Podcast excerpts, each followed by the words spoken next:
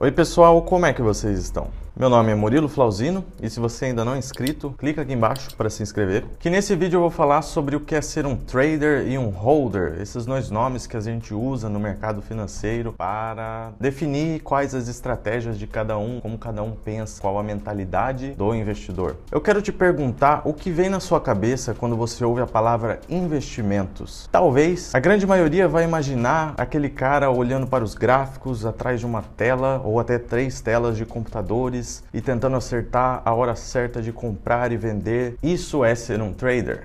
O objetivo dele é comprar uma ação, é comprar um ativo em um curto período de tempo, em, sei lá, um minuto, 10 minutos, um dia, uma semana, até um mês, mais ou menos. Quando ele comprou por 10 e agora está 20, ele quer vender para realizar esse lucro. Para isso, ele precisa estudar os gráficos, estudar análise técnica, estudar qual que é a hora de comprar ou vender e acompanhar mais o mercado. Show!